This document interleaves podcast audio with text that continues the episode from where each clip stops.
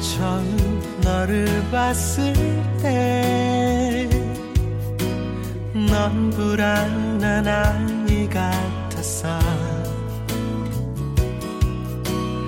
어느 날 내 곁에 서 있을 때 너무 사랑스럽게 난 편해 있었지 알고 있었니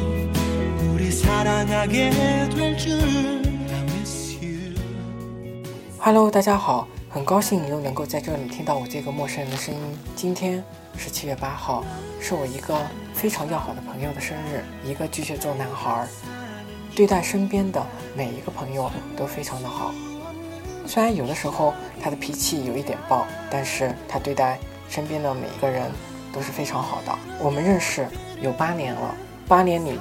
见了无数次面，每一次见面都会聊很多。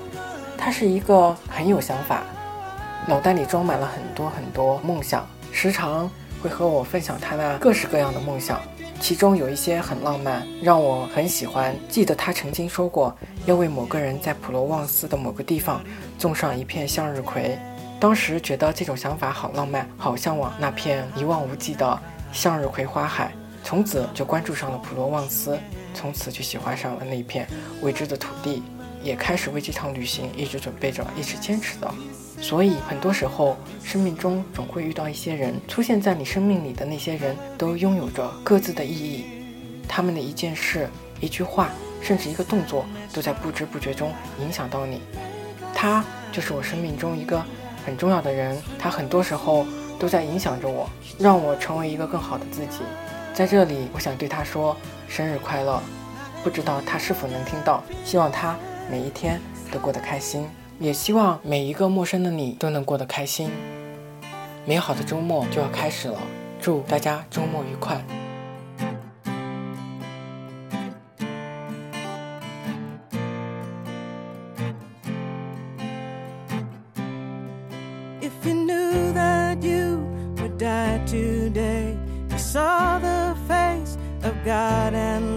would you change?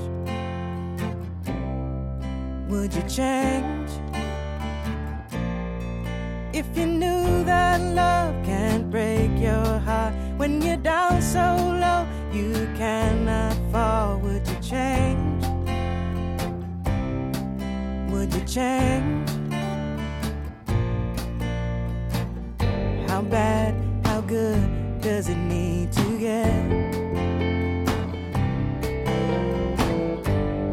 How many losses?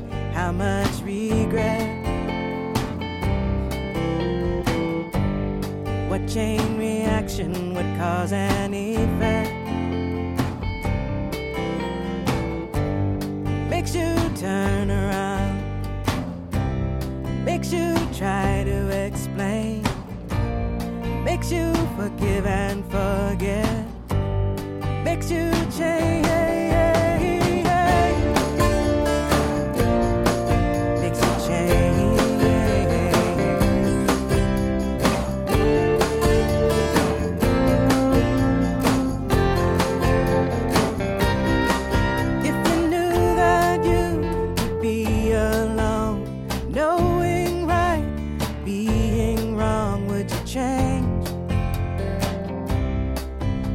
change.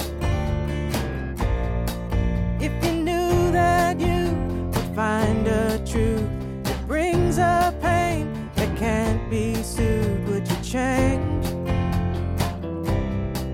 Would you change?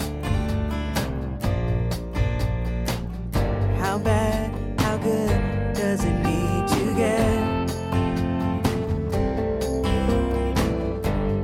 How many losses?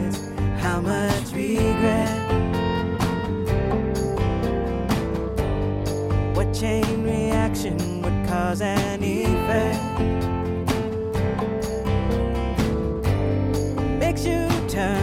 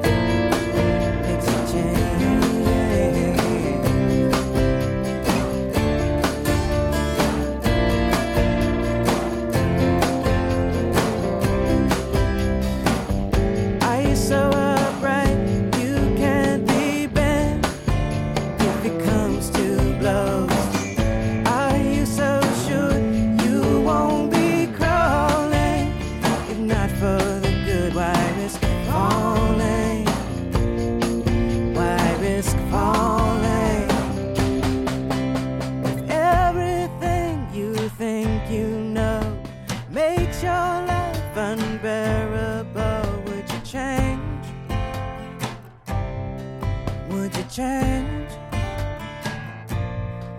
If you'd broken every rule and vow, and hard times come to bring you down, would you change?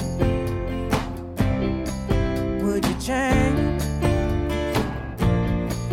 If you knew that you could die too.